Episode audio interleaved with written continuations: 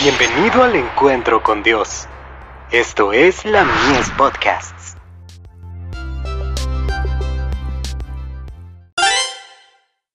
Hijos e hijas de Dios. La aflicción nos hace fervorosos. Antes que fuera yo humillado, descarriado andaba, mas ahora guardo tu palabra. Salmos 119, verso 67.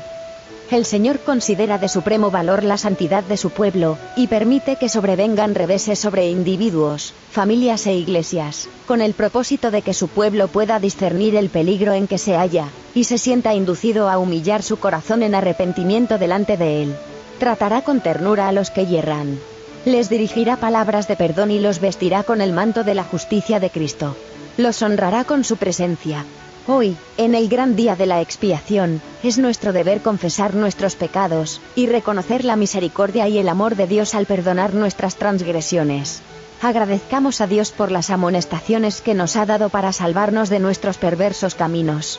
Ofrezcamos un testimonio de su bondad manifestando un cambio en nuestra vida si se arrepienten aquellos a quienes el Señor ha enviado reprensiones, advirtiéndoles por ese medio que no están andando por el camino que Él trazó, y con humildad y contrición de corazón confiesan su falta, de cierto que podrán contar otra vez con el favor del Señor.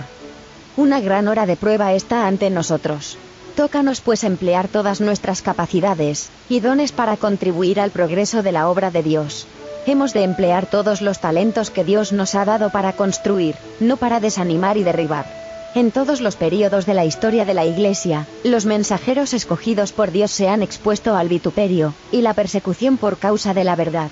Pero donde quiera se vean obligados a ir sus discípulos, aun cuando, como el discípulo amado, sean desterrados a una isla solitaria, Cristo sabrá dónde están y los fortalecerá y bendecirá, llenándolos de paz y gozo. Boletín de la Conferencia General. 1900.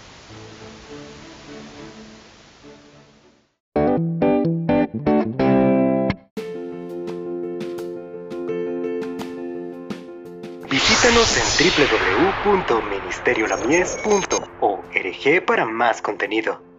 Dios te bendiga.